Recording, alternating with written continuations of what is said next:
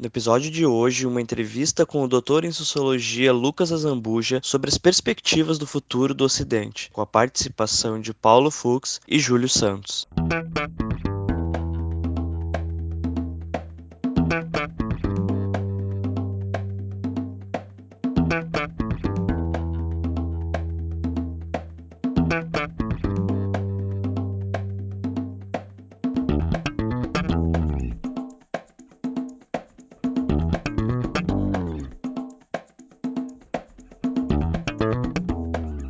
Este é o Tapa da Mão Invisível, um podcast destinado àqueles que querem ouvir ideias que abalam sociedades e que não são ditas na mídia tradicional. Bem-vindo, Paulo Fux. Grande Júlio, tudo certo? Tudo beleza. Bem-vindo também, doutor Lucas Azambuja. Esse dá para chamar de doutor, a gente parou com aquela frescura de chamar um ou outro de doutor, mas esse a gente pode chamar de doutor. Bem-vindo, doutor Lucas Azambuja. Obrigado, é um prazer estar gravando podcast aí com vocês. Oh, valeu, cara. Muito obrigado. Muito obrigado por aceitar o nosso convite. Dr. Lucas Azambuja é professor do IBMEC de BH, doutor em Sociologia pela USP, coordenador dos grupos de estudo Liberalismo e Democracia e Laboratório de Análise de Ambiente de Negócios. O cara tem um currículo pequeno, ele nos passou uma mini biografia pequena, só que matadora. Mas ele tem um negócio completamente diferente dos demais, né? O cara é conservador, liberal e estudou na USP. Como é que pode? Como é que, como é, como é, como é que a gente junta esse quebra-cabeça? Para mim, ele não encaixa. Como é que foi isso? É, na verdade, isso deveria ser a norma, né? Assim, a, a normalidade, não algo, é, não algo esquisito, né? No sentido de que a universidade deveria ser um lugar onde você produza mais uh, conteúdo ligado à ciência, os debates, e aonde os posicionamentos políticos, de alguma forma, ou seriam colocados fora, ou né, não impediria o debate acadêmico sério, né? E infelizmente, principalmente nos tempos mais recentes, né, na minha época, nem tanto, mas com a disseminação das redes sociais e, e, outros recursos, isso tem sido uma situação cada vez pior, né? Ou seja, de patrulhamento ideológico uh, e coisas do tipo. No meu caso, eu sempre tive sorte de ter boas orientadoras, né, que independentemente do que eu pensava politicamente, alguma coisa, buscavam orientar o meu trabalho, né? E quando eu falo que isso deveria ser normalidade, porque de certa forma a gente tem assim casos famosos, né, de pessoas que foram orientadas e o orientando, né, aquele que fazia a tese, enfim, tinha ideias opostas ao orientador, né? Eu acho que o Hayek teve um, um caso assim semelhante. E então assim, é, Agora, também, o que me, que me facilitou um pouco na época que eu estava fazendo doutorado na, na USP é que eu ainda não era politicamente muito definido, né? Assim, é, no sentido de que eu vinha da, das ciências sociais, não me identificava com aquilo que é 90% dos posicionamentos políticos e às vezes até teóricos, né, que se situam dentro de um aspecto do marxismo, né, mais ou menos, eu já não, já não me identificava com essa corrente. Comecei a trabalhar com sociologia econômica, que era uma área que na época estava crescendo e estava bastante incipiente no Brasil, né? E a sociologia econômica tinha um predomínio de autores americanos, né? então também tinha esse afastamento, acho que contribuiu. Então, eu só fui mesmo uh, me definir. Uh, inicialmente, eu me definia como liberal, e depois eu passei para o campo do conservadorismo por N questões. A leitura de Roger Scruton foi uma delas, mas na época que eu estava fazendo mestrado na USP, de certa forma eu era o que os petistas chamam de neoliberal, eu era meio meio meio social-democrata, assim, acreditava que eleitor é, da FHC. É, que dava para consertar ah, o quem é que não era eleitor do FHC aqui, né, pessoal? Só ah. tinha ele. e aí, Lucas? Então, mas mesmo assim já era, já era um pouquinho assim eh, diferente, porque na verdade a atenção era muito mais na minha na, na postura que eu tinha acadêmica em relação aos meus colegas não tanto com orientadores, eu nunca tive problema com orientadores, e com professores também, muito raramente eu tive problemas, mas era na postura acadêmica no sentido de que eu não gostava, algo que ficou muito recorrente nas ciências sociais, é que as conclusões dos trabalhos, desde teses, artigos, têm o que eu chamo de moral da história da mamãe ganso ideológico, né? Então, ah, isso aqui é importante, esse estudo para pobrezas, desigualdades, etc. E o cara não tinha feito um estudo que aquela conclusão ali poderia ser chegada, né? Então eu tinha esse, é, para alguns, preciosismo metodológico que eu acho que incomodava muito mais do que qualquer outro posicionamento político que eu tinha na época. Mas as coisas mudaram muito, até onde eu sei, né? Assim, principalmente com essa questão aí do, do impeachment da Dilma, desde então, né? Prisão do Lula, enfim. Eu acho que talvez o patrulhamento ideológico esteja mais forte, né? Ou seja, há uma exigência maior de sinalizar que você está, entre aspas, no lado correto, né? Tá, mas deixa eu fazer uma pergunta em relação a isso. Eles é a necessidade de tu estar do lado, digamos, da esquerda que é o que tem que ser demonstrado, porque eu não vejo necessariamente como ruim se a pessoa tem que demonstrar que tem o viés, porque todo mundo tem viés, não existe essa neutralidade, que é uma coisa que eu acho que é até surpreendente como é que as pessoas querem, por exemplo, a mídia tem que ser imparcial, bababá, o próprio presidente fala isso. Então, as pessoas têm direito a ter suas opiniões e a mídia também tem direito a, a opinar, enfim, do que, que acredita. Só que o, o que me incomoda pessoalmente é o fingir ser imparcial só que claramente tendo um viés. Então, por exemplo, nós aqui, obviamente, no podcast, nos declaramos libertários, anarquistas até, e não tem problema. A gente tem gente, inclusive, conservadores, pretendemos ser esquerdistas um dia, né, Júlio? Mas, enfim, temos viés declarado e eu não vejo problema nisso. O problema, ao meu ver, é, é ficar escondido. Agora a pergunta é: na tua experiência profissional e acadêmica, o viés era escondido e eles eram esquerdistas? O que, que acontecia? É, eu acho que tem que separar algumas coisas nessa discussão. A primeira é quando você está produzindo ciência, né? não que isso vai ser obtido completamente, né? tem toda uma discussão epistemológica, metodológica mas assim tem que ter uma certa vigilância sobre os posicionamentos que você tem é, em relação à sociedade, à política e tudo mais, não interfira, especialmente nas, nas conclusões que o, o trabalho que você está fazendo está demonstrando e direcionando, né? Então, assim, o que, que acontece? Às vezes eu vejo que a filiação ideológica dentro da academia, ela leva a pessoa a se conectar a um determinado grupo, né? Esse grupo cria uma espécie de senso de identidade coletiva. E aí o que, que acontece? Como você faz parte do grupo, as exigências metodológicas do teu trabalho ficam em segundo plano. No sentido, uh, quando você produz por ser parte daquele grupo, mesmo que o seu estudo tenha sido porco, mal feito, uh, do ponto de vista metodológico, ele continua sendo bom, brilhante, genial, porque você faz parte do grupo. Né? Então a gente vê um pouco isso acontecendo, né? E obviamente, especialmente na minha área, nas ciências sociais, sociologia, né, há um predomínio de grupos de esquerda, aonde a discussão, o debate acadêmico, que alguns a, acadêmicos hoje se pronunciam dizendo que existe e que fora, por exemplo, no curso do professor Olavo de Carvalho não existe, o debate acadêmico em ciências sociais é um debate acadêmico que ele tem um limite daquilo que, digamos, é tolerável. E esse limite são variações dentro da esquerda.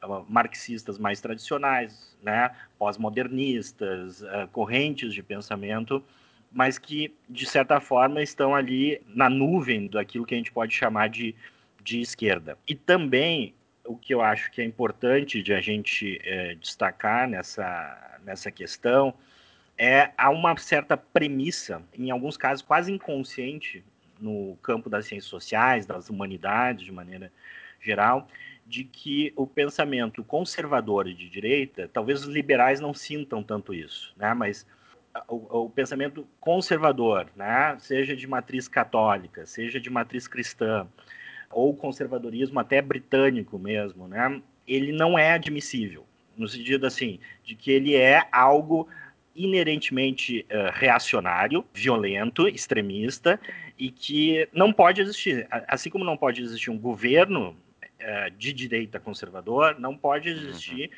posicionamentos conservadores dentro da academia. Ou seja, o pressuposto é que somente progressistas são admissíveis dentro. Perfeito. Tá, eu quero aprofundar nisso, mas antes eu queria fazer uma pergunta sobre a ciência social mesmo, né? Eu sou filho de cientistas, de pesquisadores, e, e são médicos, e daí na área da medicina, né, tem o chamado estudo duplo cego de controle, basicamente, né, tu dá o remédio de verdade para um grupo e tu dá para o outro grupo, tu dá o placebo, né? E as pessoas não sabem o que estão tomando. O próprio médico que está administrando o remédio não sabe que, se ele está dando de verdade ou a farinha para o paciente, e assim tu mede, né? Uh, com grupos meio homogêneos, com uma amostra significativa, tu consegue medir os efeitos do remédio, se ele é verdadeiramente útil ou não. Agora, nas ciências sociais, essa é a pergunta, né? Ao meu ver, é muito subjetivo é muito subjetivo. Eu, eu, tem verdades, enfim, tem a questão de. Na economia, a mesma coisa. Eu acho que é muito mais complexo da gente chegar a uma verdade uh, científica, né, fazer um teste de hipóteses onde a gente vai estar tá livre do viés do próprio pesquisador, porque o jeito que o cara formula o questionamento já pode afetar totalmente a análise. Então, Lucas, explica para nós como é que funciona essa parte científica na, nas ciências sociais. Tem algumas considerações né, que a gente tem que fazer. Falou de subjetivo, eu me lembro que quando teve aquela polêmica lá do Queer Museum Porto Alegre, né, daquela exposição de quadros, né, eu fiz uma postagem no Facebook dizendo o seguinte, olha, eu aprendi com Max Weber e com os fenomenologistas sociais de que só porque algo é subjetivo não quer dizer que você não possa chegar a conclusões objetivas, a uma compreensão objetiva sobre aquele dado da realidade. Né? Ou seja, até o termo construção social hoje ele foi muito deturbado, né? serve para justificar todo tipo de maluquice. Né? E quando a gente pega um dos grandes estudos que usa esse conceito, né, no título, inclusive, que é a construção social da realidade, do Peter Berger e Thomas Luckmann, né, entre aquilo que se pensa que é a construção da realidade e aquilo que eles estão propondo num texto que é, esse texto que é muito conhecido nas ciências sociais, existe um abismo. Então, tem muita confusão por aí. É obviamente que nas ciências sociais a gente não consegue ter objetividade por via dos métodos experimentais, né? Por quê? Porque o método experimental exige revalidação, reaplicação, né? repetição do experimento, controle de variáveis, né? Que você não tem como fazer isso com os objetos pelos quais a, as ciências sociais se debruçam, né? Eu não tenho como reproduzir uma revolução num laboratório, né? Eu não tenho como reproduzir uma eleição entre dois grupos e achar que isso vai, de alguma forma, ilustrar uma eleição real, né? Que aconteceu. Mas o Lenin é. fez um experimento do que Marx escreveu, não fez? Fez um experimentinho lá que matou umas pessoinhas, mas é. assim, ele fez experimento, não é, é aquilo? Aí entra questão que, na verdade, é, é, é complicada, né? Porque muitos do, dos cientistas sociais, mesmo não tendo assim um conhecimento formado por métodos experimentais, eles propõem, mesmo não utilizando esse termo, mas eles propõem engenharia social, que é basicamente você né, usar a sociedade e as pessoas pessoas como laboratórios, como peças para que elas sejam direcionadas para aquilo que o cientista social entende como a, a sociedade bacana, né, correta e, e tudo mais. Agora, quando a gente fala de objetividade em ciências sociais, né, a gente tem duas coisas aí. Tem uma discussão, que é a discussão clássica, sobre os limites dessa objetividade, né? o quanto ela pode ser obtida por via de pesquisa empírica, uma ciência teórico-dedutiva, como, por exemplo, propõe o próprio Ludwig von Mises e a escola austríaca, né? ou seja, se constrói uma ciência né, social com base em axiomas e deduz dali uma série de relações, ou você pode construir isso a partir de um modelo empírico. Né? E aí eu tenho diversas propostas, né, dizendo o seguinte, por exemplo, as ciências sociais elas, elas não devem se parecerem com a física, devem mais se parecer com a biologia, onde eu observo, chego a algumas generalizações, mas essas generalizações não conseguem ter precisão como na física, principalmente física mecânica tradicional, né? Ou seja, um biólogo não pode dizer, olha, essa espécie que existe hoje vai ser extinta daqui a 15, 20 anos. Né? Não, isso não é possível de ser, ser afirmado com, com a precisão rigorosa da ciência física. Mas eu tenho ah, uma objetividade e essa objetividade ela é construída a partir de, eh, do respeito a certos métodos, a certas relações que são lógicas, né? Por exemplo, a relação teoria e dados, né? Ou seja, a teoria que você escolhe e aí entra o viés, né? De certa forma direciona você a considerar um grupo de dados e não outros. Mas aquilo que você se pronuncia a respeito do grupo de dados que a sua teoria levou a selecionar é objetivo. Ele pode ser interpretado de maneira objetiva. Quanto mais você tem consciência desse viés, mais objetivo as suas conclusões se tornam, porque você começa a reconhecer os possíveis limites do estudo. O que, que acontece? Isso é muito difícil, né, de se fazer. É muito difícil. E foi abandonado é, em função de modas filosóficas, principalmente pós-modernismo, né, que diz que tudo é relação de poder, que não existe verdade, que é uma construção, etc. Né? E se generalizou isso, se abandonou. E de outro lado, nas ciências sociais, há por parte, já na minha época eu já via isso, por parte de colegas meus de graduação, esse anseio de ser engajado, de usar a ciência para o engajamento, de cumprir aquela máxima do Marx jovem, né, de que os filósofos até então se contentaram interpretar o mundo e chegou a hora de mudá-lo, né? Ou seja, você deve, né, ter um engajamento, participar dos movimentos sociais. Isso sempre me incomodou. Eu acho que é possível, sim, um conhecimento objetivo, né, e que sirva para os campos de discussão política como uma forma de, de esclarecimento e orientação no debate. Muito bom. E agora voltamos para a questão: qual é o patrulhamento que tu sente que acontece com os conservadores? Eu acho que os liberais também sofrem, tá? Mas realmente os conservadores eu acho que é pior, porque a esquerda enxerga a gente como aquele meme do NPC, muitas vezes. Eu não tenho mais condições de ficar discutindo diariamente com pessoas que estão muito distantes do, que eu penso, porque as dúvidas que eu recebo são sempre as mesmas. As pessoas, tipo, não, não aprofundam. O que é legal por um sentido que o cara quer discutir francamente, digamos. Mas o problema principal é muitas vezes as pessoas têm essa visão caricata de que os liberais e os conservadores não gostam de pobre, não querem que a sociedade melhore, são defensores de ricos e coisa que é completamente o contrário. O liberalismo, por exemplo, defende o consumidor e não o grande empresário. Mas enfim, então como é que tu sente na academia esse patrulhamento ideológico, Lucas? Que eu vou falar sobre academia, eu estou pensando muito mais nas universidades federais, que é onde eu fiz a minha, a minha formação, né? as universidades estatais. Porque o IBMEC aqui em Belo Horizonte é uma espécie de ilha, né? Assim, é muito diferente. A gente tem uma certa liberdade em sala de aula que em outras faculdades eu imagino que não tenha, né? Seja por patrulhamento, que esse sim é um dado novo, hoje dos alunos. E esse patrulhamento ele pode ser ideológico, mas também pode ser de outra natureza, com essa coisa do politicamente correto, da geração 7 a 1, que é super sensível às suas emoções, ao que os outros falam. Geração 7 a 1, essa aí eu é, não tinha escutado geração... ainda. Muito boa. é, são muito, muito sensíveis, né? Assim, a, a vida, né? Assim, é melhor que chamar de millennials, né? É bem é, melhor. Geração 7 a 1, muito boa. Antes o cara, o jovem estava preocupado em não morrer, né? E hoje ele está preocupado com palavras, né? Palavras que ofendem.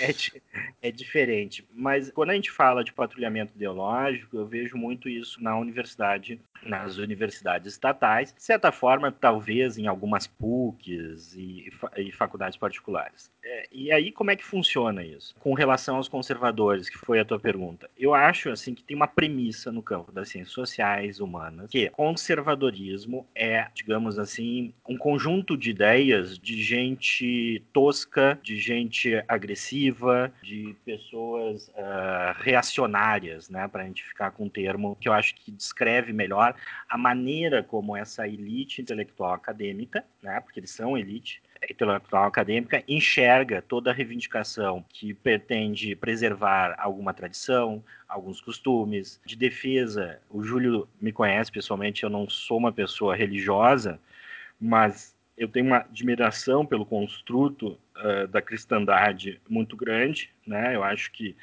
Uh, como falaram na história da filosofia real e antícere, não há como hoje a gente fazer filosofia ou discutir ideias filosóficas sem entender o peso da contribuição da cristandade e aparecimento de Cristo na história. E quando você fala isso, por exemplo, que eu acabei de falar, isso é visto assim como né, uma pessoa, opa, essa pessoa não, não se formou, não tem diploma, é, é alguém que acredita, sei lá, que com todo respeito, de repente na internet vão, vão, vão me massacrar, né? É uma pessoa que pensa que a Terra é plana, que a gente, né, se navegar para um determinado sentido, vai cair lá no, no, no abismo, na, em qualquer coisa do tipo. Isso é presumido. E, e é presumido por quê?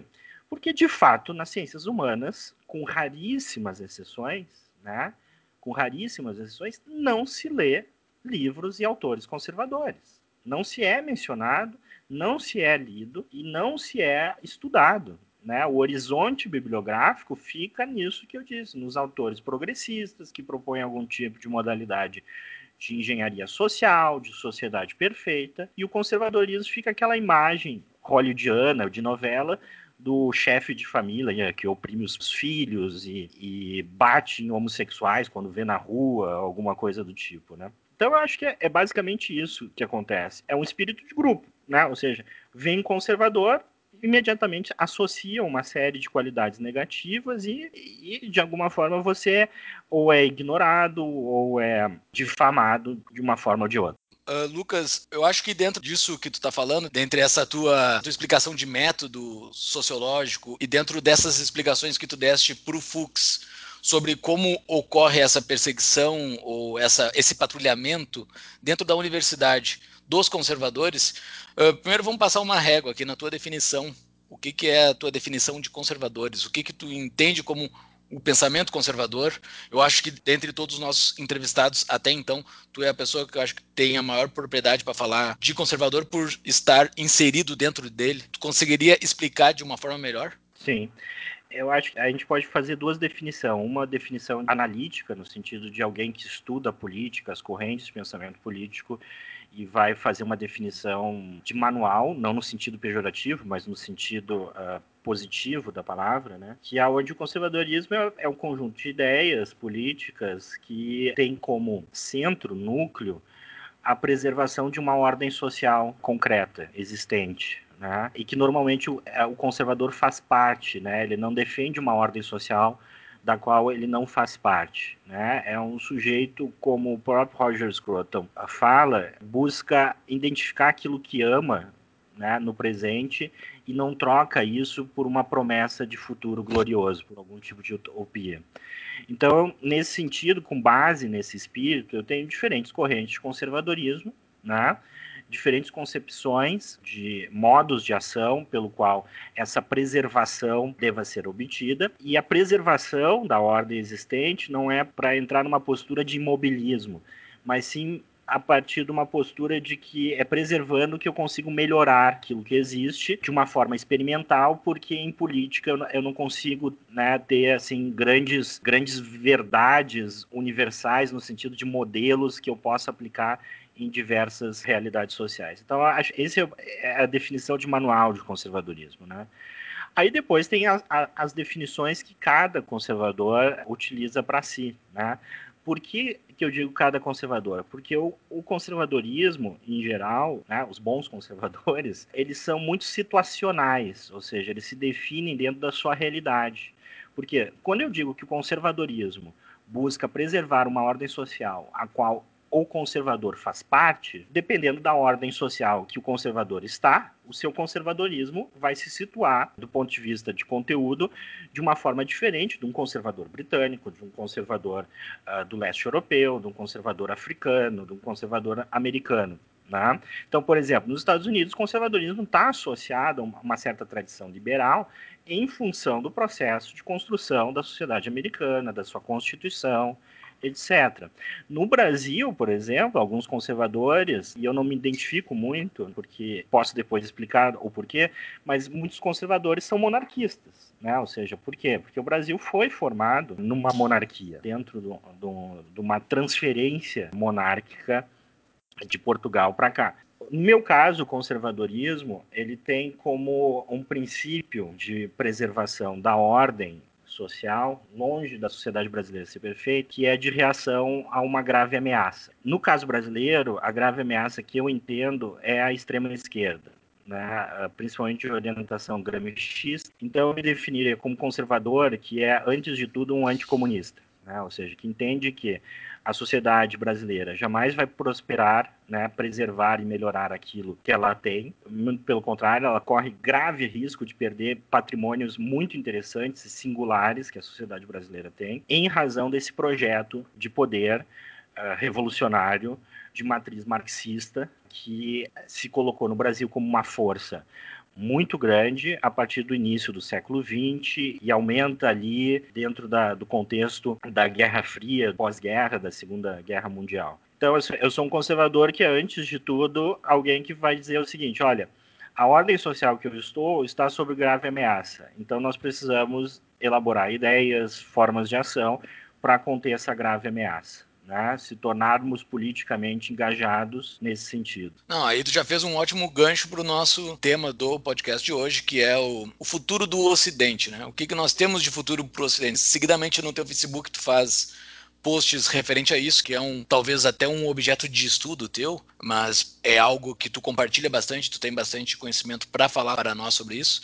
E eu me identifico como conservador também, existem várias coisas dentro da minha vida que eu encaro como conservadoras, o modo como eu toco a minha vida e vejo que há algo que talvez possa desmoronar, tá? Mas primeiro, antes, antes de saber se esse futuro do Ocidente ele pode desmoronar ou não, o que, que é esse Ocidente que nós estamos falando? O que, que é esse Ocidente que talvez nós possamos perder? Que tem muita gente que não, que não vê, talvez, que está inserido dentro desse Ocidente que tu falas e que eu concordo. O que, que é esse Ocidente? Eu acho que a melhor definição, agora me fugiu da memória quem foi que deu essa definição, se foi o Ratzinger ou o João Paulo, ou talvez outra, agora não sei, me fugiu da memória. Diz o seguinte: olha, o Ocidente se ergue a partir de três grandes cidades: Roma, Grécia e Jerusalém. Né? Ou seja, o que, que isso quer dizer? O Ocidente é uma grande tradição de desenvolvimento uh, a partir de uma matriz inicial, que é a racionalidade grega, né? ou seja, da filosofia grega, clássica, tradicional, e, e toda a contribuição que ela deu para o nosso pensamento, ou seja, a nossa forma de pensar indelevelmente marcada por essa tradição. Roma, o espírito do direito, né? ou seja, a definição jurídica de uma ordem social juridicamente constituída é uma das grandes tradições.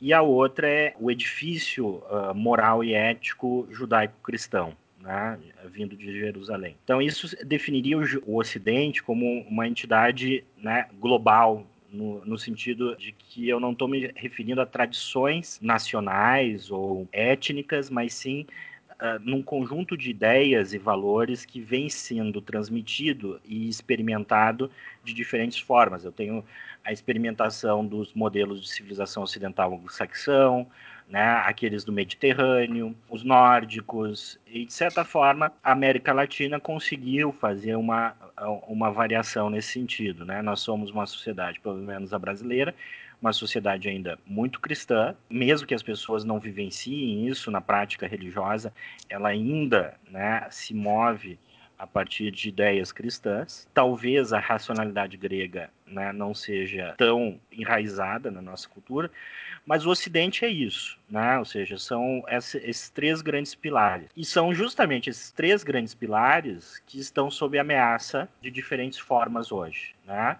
No caso do Brasil, como eu disse, eu acho que a, né, a ameaça vem de um bloco que é um movimento revolucionário comunista. Nos Estados Unidos eu tenho uma mistura de extrema esquerda, islã, né, atuando. Eu acho que, por exemplo, o islamismo no Brasil ele não não representa uma inserção, pelo menos até onde eu sei, eu posso estar enganado, né? Ah, uma força política que uh, tenha um peso nesse sentido e que basicamente quando se fala em ameaça em Ocidente é justamente a quebra desse patrimônio, né? Ou seja, a destruição desse patrimônio em nome de uma promessa de uma utopia, seja uma utopia socialista, seja algo também que não é da tradição cristã, que é o, sei lá, o califado muçulmano, coisa parecida.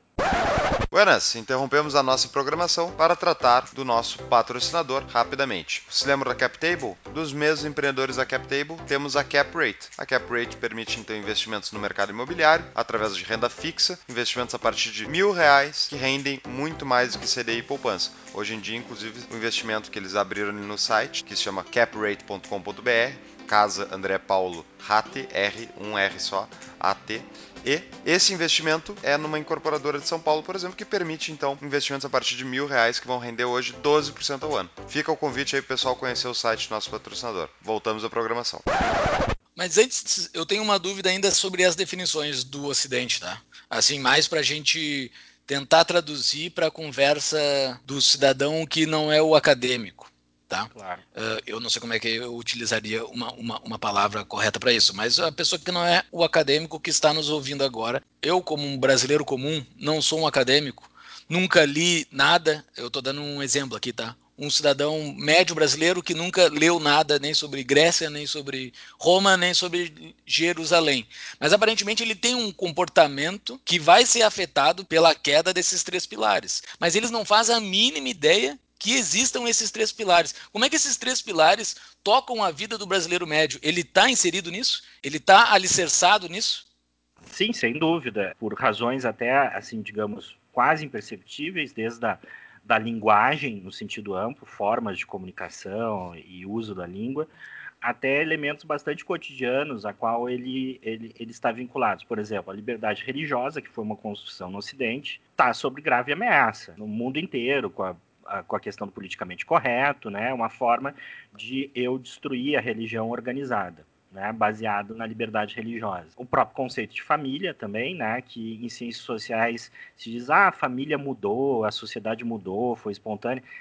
Mais ou menos, ou seja, a gente teve mudanças dentro do núcleo familiares que uh, estão relacionadas ao modo como a nossa economia, por exemplo, a economia no Ocidente eh, se modificou, mas eu tenho também eh, elementos, tentativas de engenharia social que buscam a modificação artificial, entre aspas, da família. Então, se eu fosse conversar com alguém que não tem uma leitura sobre isso, sobre o que é o Ocidente, né, na vida dela, eu diria apenas a seguinte eh, frase: a queda do Ocidente significaria que toda a vida dele estaria mobilizada em algum tipo de ideologia política. Né? O Ocidente conseguiu fazer com que a sua vida cotidiana não estivesse totalmente mobilizada por algum tipo de ideologia política. Né? O que, que eu quero dizer?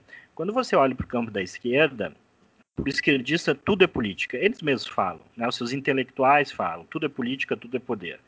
Então, desde a, sei lá, desde a, da, da, do seu comportamento sexual, do tipo de, de alimentação que, que você escolhe, passando por uma série de hábitos e costumes, né, são políticos. Ou seja, a perda do Ocidente é a perda do, da ideia de que alimentação, tipo de família, o tipo de relações sexuais que você é, estabelece são uma construção sua, né, junto com a sua comunidade, junto com os grupos, e que não tem a ver com política, e que não passam pela política, especialmente pela, pela política enquanto uh, espaço de atuação do Estado. É política no sentido de, de organização da comunidade, mas ela não é política ideológica. Então eu acho assim que, por exemplo, por que, que incomoda tanto a esquerda os evangélicos? Né? Por que, que incomoda tanto a esquerda os evangélicos? Uma das razões que eu penso nisso é que os evangélicos estão dizendo tudo que vocês estão dizendo que é político, na verdade, é religioso. Né? É, é, faz parte da nossa conduta religiosa. E isso é inconcebível para a pessoa da esquerda. Né? Uma pessoa não tem direito no campo da esquerda de construir a sua vida por princípios que não sejam os princípios políticos. Então, quando a gente fala de grave ameaça ao Ocidente, é justamente essa separação entre a vida e a política. A política tem um espaço. Os liberais falam muito de limitação do poder do Estado, mas a gente tem que discutir também a limitação do poder da política, né? do que, que é realmente a política e o que, que tem que ser deixado fora da política. Isso eu acho que é o cerne da questão, né? O meu questionamento, e realmente eu acho que a esquerda, boa parte da esquerda, uh, especialmente esses mais radicais, que não são, enfim, religiosos no sentido tradicional, eles são religiosos sim da política. Eles preveem no Estado e na capacidade das pessoas que eles um dia querem que tome o poder, porque obviamente eles não estão felizes com quem tomou o poder, nem agora, nem antes, eles sempre também têm crítica, mas eles têm uma fé cega, o leap of faith religioso, eles têm em relação a um dia vai vir o salvador da pátria e vai implementar de cima para baixo todas as coisas que eu acho que tem que ser feitas para corrigir a sociedade e ela passar a funcionar, vai resolver todos os problemas magicamente. Eles acreditam na política, justamente é por isso que eu acho que eles politizam tanto tudo, porque eles acreditam que a política tem esse, esse caráter religioso mágico, uh, por um sentido, embora, enfim, né? Uh, então, a minha, a, a, minha, a minha dúvida é, é, é, é, um leap of faith maior, eu diria, do que o leap of faith da crença religiosa. Então, isso é muito interessante. Por isso que eu, pessoalmente, sou anarquista, porque eu acho que sim, relações de, de poder político sempre vão ter. Só que quando tu institucionaliza isso e dá poder de coerção para o Estado definir o que, que é bom, o que, que é errado, inevitavelmente vai ser aplicado contra ti e contra as ideias. E nesse sentido, daí eu acho que eu concordo, realmente matou a charada Lucas quando falou. Por que, que incomoda tanto né, os, os esquerdistas, quem tem uma opinião diferente da deles? Eu, pessoalmente, não tenho muita concordância com os evangélicos. Não tenho. Mas eu não tenho nenhum problema deles terem as crenças deles, desde que eles não tomem o poder e não tentem aplicar as crenças deles politicamente, coercitivamente. E essa é a grande questão. Tem como existir na tua concepção conservadora, Lucas, ah, uma realidade onde o poder da política vai ficar contido? É, pergunta difícil, né? Porque, assim, quando a gente fala de, é, de conter a política, a gente pode pensar isso de duas formas. Uma forma seria aquela que normalmente se pensa, que é algum tipo de instituição ou regra jurídica que estabelecesse a esfera da atuação da política. Eu, particularmente, não acredito que isso seja possível. É uma presunção muito grande achar que a gente consiga estabelecer isso deliberadamente, como são as instituições jurídicas de alguma forma, né? A não ser quando a gente faz aquela distinção que o Hayek fala entre lei e legislação, né? Entre lei e regra jurídica, né? Ou seja, a lei seria aquilo que emerge espontaneamente, né, dentro do convívio da sociedade e que é tão evidente que eu não preciso colocar no papel. E a legislação seria o ato de uma câmara política, né, de impor alguma norma tenha, mesmo que eu tenha processo democrático, que tenha um certo caráter top-down. Né? A outra forma que eu entendo, e que é, é o centro da luta política hoje, né, para aqueles que querem preservar o Ocidente, é o limite moral. Ou seja, os liberais falam assim, ah, eu, eu, tenho que separar a economia da política, né? E eu acho assim, a gente tem que separar a moralidade da política. Eu muitas vezes brigo com alguns brigo não, discuto, né, debato com alguns liberais, com até mesmo com alguns conservadores, porque eles são muito idealistas em relação à política, né, no sentido exatamente esse que estava falando, de que a política de alguma forma é só uma questão de colocar as pessoas certas no poder ou as ideias certas no poder que ela vai resolver uma série de questões. E eu acho que não é isso, ou seja, a política inerentemente, e essa é uma das razões, paradoxalmente, do porquê que eu não sou anarquista, a política é inerentemente uma atividade que vai lidar com um aspecto que é inegável da existência humana coletiva, que são as relações de poder. Para a gente entender isso, a gente tem que pegar uma definição de poder. Na minha opinião, a melhor definição de poder que as ciências sociais já produziu foi a de Max Weber. Né? Weber define poder como a capacidade de você impor a sua vontade numa relação social. Ou seja, poder, para definir isso em termos uh, para os leigos, é a capacidade de você conseguir fazer com que as pessoas façam aquilo que você quer e não o que elas querem. Quando você consegue isso, você tem poder. E aí eu tenho diferentes fontes de, de, de poder. Né? Eu tenho, por exemplo, eu posso comprar uma pessoa e essa pessoa, pelo dinheiro, né, fazer aquilo que, que eu gostaria e não que ela gostaria. Eu tenho a força, que é a relação de poder mais primária e mais tradicional. Né? O primeiro macaco, o primeiro símio lá que, que pegou o osso e bateu no outro macaco e começou a mandar no outro macaco, é a relação de poder primária. Eu posso ter, como é o caso, e aí sim da moralidade, né, pela influência moral da autoridade, seja da autoridade da tradição, uh, do peso da tradição, como de alguém que se coloca em nome dessa tradição. E, portanto, eu consigo ter poder por vias não políticas, porque a política é a organização, de novo, voltando a Max Weber, é a organização da violência, de obter poder através da coerção, da violência, seja sob a forma de ameaça concreta, seja sob a forma da sua realização. Então, separar Uh, quando eu falo limitar a política, é limitar o grupo de questões que nós vamos implementar por vias coercitivas e deixar um outro grupo de questões por outras formas de poder, como poder moral, ou seja, da influência que uma tradição, que um costume, que a discussão de valores faz né, uh, dentro de uh, uh, influencia uma pessoa e faz com que ela se comporte de uma maneira que talvez ela não se comportaria se não tivesse sob a, a influência dessa moralidade. E é isso que está sendo corroído, né? São os limites morais do Ocidente que estão sendo cada vez mais destruídos, seja através de legislação, seja através de movimentos culturais, seja através de meios econômicos, que está sendo corroído né, com o tempo, ao ponto que eu não. Hoje eu não tenho mais tradição, né, em muitos, em muitos setores da sociedade, eu não tenho mais autoridade moral, não há mesmo moralidade às vezes soa até como uma coisa antiquada, né, né assim como algo que uma palavra assim antiquada de gente atrasada, né. Então eu vejo dessa forma. Eu acho que né, eu acho que a limitação da política ela tem que vir de uma reconstrução da autoridade moral. Mas então, Lucas, qual é o papel da política do Estado, né, ligado ao Estado, então essa organização da violência que a gente chamou, que eu concordo, qual é o papel para ti disso na sociedade? O papel para mim na sociedade é, é o elemento básico do poder a qual a política se refere, que é a violência. Isso os próprios liberais e até de certa forma os ANCAPs reconhecem isso com o princípio lá da não agressão, etc, né? que é isso, ou seja, é o uso da violência para proteger basicamente a vida, né? Ou seja, o Estado deve se concentrar nisso, ou seja, impedir que indivíduos se agridam. Eles podem debater, eles podem discutir, eles podem se xingar entre si.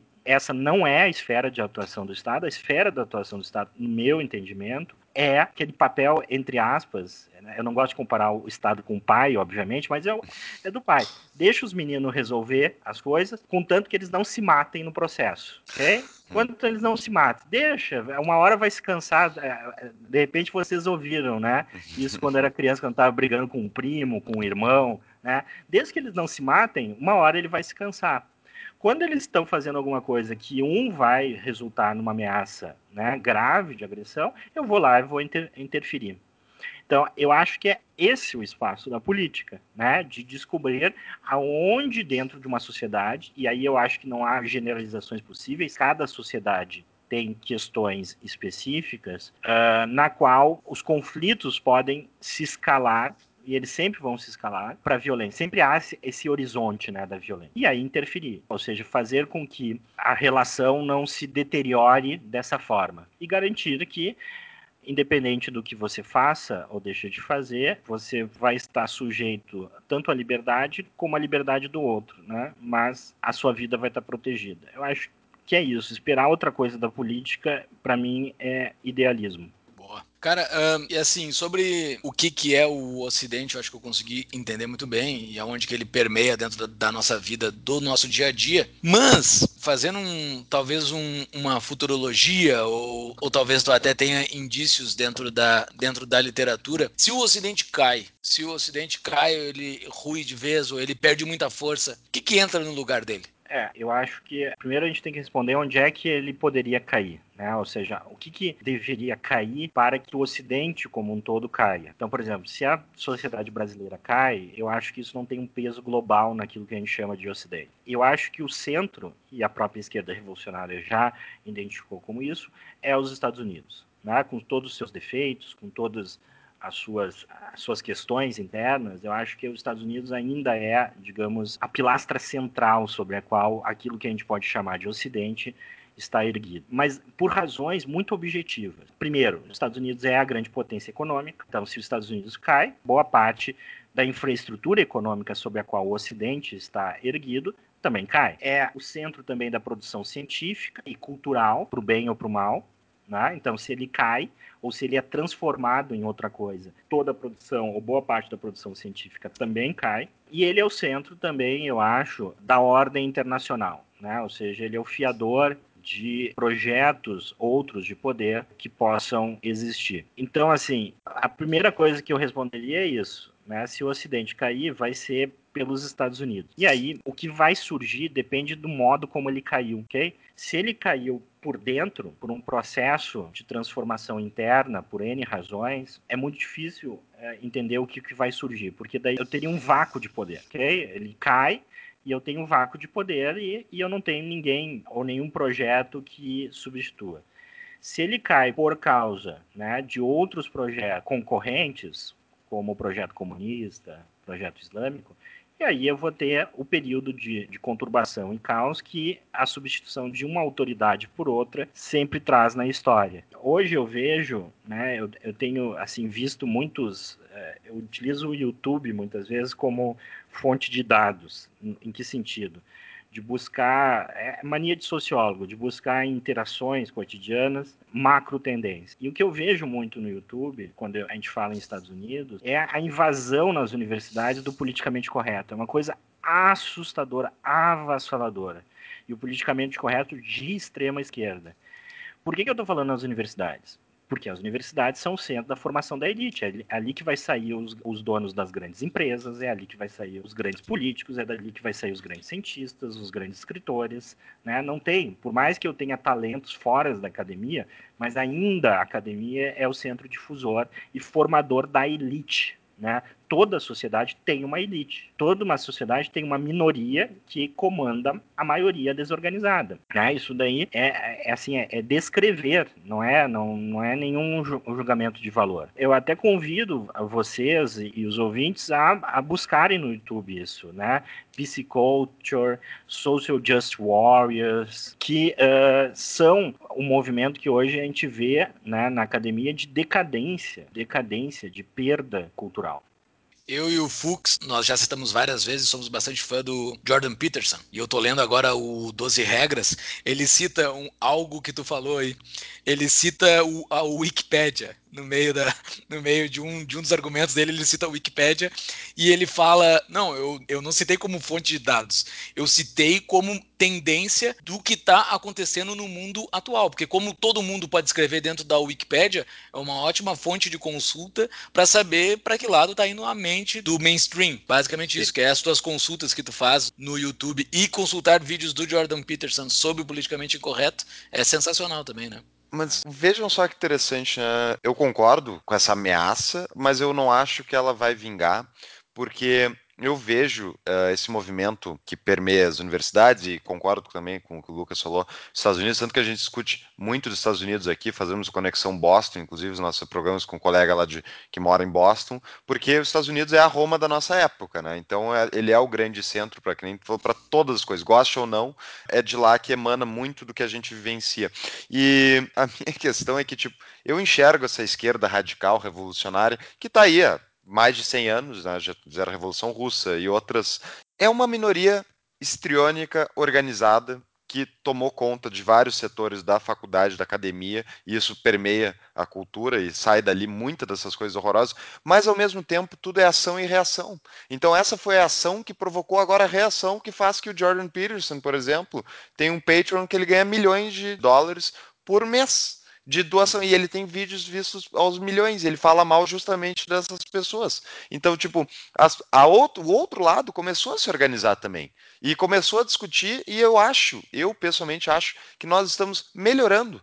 Porque várias dessas bobagens que a esquerda defendeu ao longo de muito tempo, hoje estão sendo discutidas por força da politização extrema que eles fazem. O que me incomoda é quando eles conseguem, eles e qualquer lado, na verdade, conseguem tomar o poder e implementar a força goela abaixo da gente, o que a gente não quer. Só que, de qualquer jeito, eu vejo a discussão pública, eu vejo o radicalismo dos dois lados, eu vejo como positivo porque está mostrando as diferenças e forçando as pessoas, especialmente aquelas mais, digamos, isentonas e que não se preocupam muito com tudo isso, elas acabam tendo que dar uma olhadinha e ver. E olha quantas pessoas votavam no PT no Brasil deixava que o PT ia fazer revolução social light, ia salvar o Brasil, e votavam. Quantas pessoas que eu conheço de direita hoje votaram no Lula em 2013 e defendiam o PT porque acreditavam que o PT ia salvar o Brasil? E hoje elas estão, inclusive para o lado ruim, muitas foram para o lado do Bolsonaro e não pararam para pensar no meio. Só que, enfim, é, pelo menos elas estão pensando um pouco mais, começando a racionalizar. E pelo menos eu tenho um lado, eu sou muito otimista, então eu vejo desse sentido. Não, invertemos agora porque geralmente tu é o pessimista do programa. Não, eu sou pessimista com governos. Eu sou pessimista com governos e o, Lu, e o Lucas e o Júlio sempre defendendo os governos aqui no programa. Eu sou, uhum. eu sou sociedade privada, só isso. Só uma consideração sobre isso que falou, eu acho que tem uma coisa assim, que é o seguinte, eu entendo que está havendo uma reação né, ao exagero da extrema esquerda. É natural que as pessoas reajam a ideias extremistas e eleição do Bolsonaro, Donald Trump, isso já virou clichê como exemplos de, de reação. E, de certa forma, há motivos para otimismo. O que me preocupa muitas vezes é o seguinte: em processos políticos e em processos políticos radicais que causam efeitos muito deletérios na sociedade que talvez a sociedade não se recupere né, uma vez que esses efeitos passem, como é o caso, por exemplo, que eu acho que vai acontecer com a Venezuela, vai demorar muito para a Venezuela, não só economicamente, mas culturalmente, isso tem um efeito muito grande para se reerguer. Quando a gente fala da destruição iminente e, e de efeitos de longo prazo, a maioria é irrelevante. Tem um discurso da, eu acho que o nome dela é Brigitte Gabriel, que ela diz o seguinte: a, a maioria foi irrelevante na Alemanha nazista. Né? A maioria dos alemães não era nazista. A maioria dos chineses não eram comunistas, não eram maoístas. A maioria dos, dos italianos não eram fascistas. Ou seja, por quê? Porque a política, de novo, violência organizada e essa violência organizada por uma minoria, por uma elite. Né? E nesse sentido, eu vejo que eles estão muito mais bem organizados. Eles estão em situações eh, de poder muito mais elevadas do que a nossa. Eles têm uma série de canais de mídia internacional e nacional de grande peso. Eles têm as universidades na mão, que são centros irradiadores de ideias. Eles têm grandes empresas bilionários do seu lado. Né? Quando a gente pega todas as empresas do Vale Silício, tem algum tipo de visão de esquerda e de extrema esquerda. Né? A gente está vendo Facebook, Twitter, etc., né? Google, enfim isso pode gerar resultado negativo cuja as consequências de longo prazo são graves. Né? E é isso que é, é, é onde está o meu pessimismo. É basicamente o seguinte: a gente tem um otimismo do ponto de vista do longo prazo, né? de que essa reação possa conter essas pessoas, as coisas voltarem, entre aspas, ao normal e a gente tem uma sociedade progredindo. Mas enquanto isso, tem um incêndio né? E o incêndio pode destruir a casa. Ou seja, eu, eu sou otimista em conter, digamos, a, a infiltração em uma casa, mas pessimista porque nós estamos vendo talvez o início de um incêndio que possa destruir as coisas no curto prazo e no médio e longo prazo a gente não consiga se reerguer. Então eu deixo assim minhas considerações finais com esse com essa dose de pessimismo. Ah, Como um bom conservador, né? Como um bom conservador tem que ser pessimista com o futuro. Não. É o que eu tenho visto. Assim, talvez seja a minha impressão de viés de YouTube, etc., né? Mas é, é, é o que eu tenho visto. Infelizmente, a maioria que reage à extrema esquerda não tem se organizado, não tem se pronunciado uh, ah, para conter o incêndio. Então tá, então vamos indo pro fim. Deixa a tua dica de livro aí, tem uma dica de livro boa para nós? É, a gente está falando então de Ocidente, né? E como eu falei, eu acho que a ameaça uh, ao Ocidente no Brasil vem, uh, vem do comunismo, da, da, da, extrema esquerda, né? E é interessante a gente entender a estratégia política, né? E eu acho que um, um livro que bem didático, né? E, e, que ilustra muito bem isso é a Revolução Gramscista no Ocidente do Sérgio Coutinho, aonde ele sistematiza a estratégia gramscista que está dispersa lá nos famosos cadernos do cárcere do Gramsci, né? Uma introdução ao pensamento do Gramsci, mas ao pensamento estratégico, né? Então, assim, quem lê é um, não é um livro extenso, né? Mas ele é um livro bastante, bastante, muito bem construído e bastante didático, né?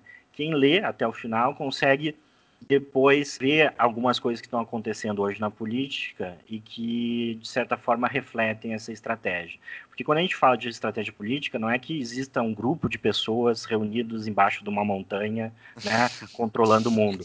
Uhum. É, quando a gente fala de estratégia política, a gente fala de ideias né, que vão, que vão sendo divulgadas e organizações que vão navegando né, nesse processo. E eu acho que quando se estuda Gramsci, a gente consegue ver boa parte da estratégia da esquerda hoje, especialmente no Brasil. Então, fica a dica: Sérgio Coutinho, A Revolução Gramscista no Ocidente vai estar no nosso show notes, isso e as outras fontes citadas, eh, até inclusive, Lucas, eu te pedi, manda depois o discurso essa da Bridget. Eu acho bem interessante que o pessoal dê uma olhada. Enfim, e eu adorei o papo, acho tem várias coisas que eu, que eu concordo, enfim, acho que o Lucas deu uma, uma bela uma explicação sobre o que é o conservadorismo, um tema que a gente não tinha incrivelmente ainda discutido muito aqui, Exato. né, Júlio? Podemos discutir mais ainda para Certamente. o futuro, porque é um assunto muito bom. Eu fiquei com várias dúvidas, mas ele conseguiu nos esclarecer bem sobre Uhum. o que, que é o, o Ocidente, o que, que são as ameaças do Ocidente. Lucas, muito obrigado por esse papo. Antes da despedida final, só dar uma dica para quem está nos escutando pela primeira vez: acesse as redes sociais. Nós temos Instagram, Facebook, Twitter, para ficar sabendo quando a gente divulga os novos episódios semanais, episódios semanais, nós divulgamos aos finais de semana. Nos sigam no Spotify, SoundCloud e iTunes, tanto nos aplicativos de podcast quanto nas redes sociais, Tapa da Mão Invisível. E todos os nossos episódios, assim como os show notes, estão disponíveis no site www.tapadamãoinvisível.com.br. Fux, alguma consideração final? Só agradecimento ao tempo do Lucas, eu adorei, adorei o papo. Lucas, muito obrigado. Alguma consideração final? Era isso? Eu que agradeço, foi uma satisfação, né? Por incrível que pareça, uma hora às vezes é, é Hum. curta, né? Pra gente falar de um tema que tem tantas implicações, mas espero É que quem tá- esteja ouvindo aí vá atrás e busque, pense a respeito dessas questões, que quanto mais pessoas pensando a respeito disso, talvez maior a probabilidade que a gente consiga salvar o Ocidente para ficar. Exato. É para ser otimista, então o Lucas está incentivando. Ouçam o podcast, incentive que pessoas ouçam e a gente salva o acidente, viu só? Salve o Ocidente. Em vez de salvar o planeta, como os ecologistas querem, vamos lançar uma campanha. Salve o Ocidente. A gente convida Esse episódio vai um ficar jingle. eternamente disponível para quem quer nos ouvir. Então ele vai reverberar pela história, se Deus quiser. Um forte abraço, senhores. Pode Até abraço. mais. Abraço.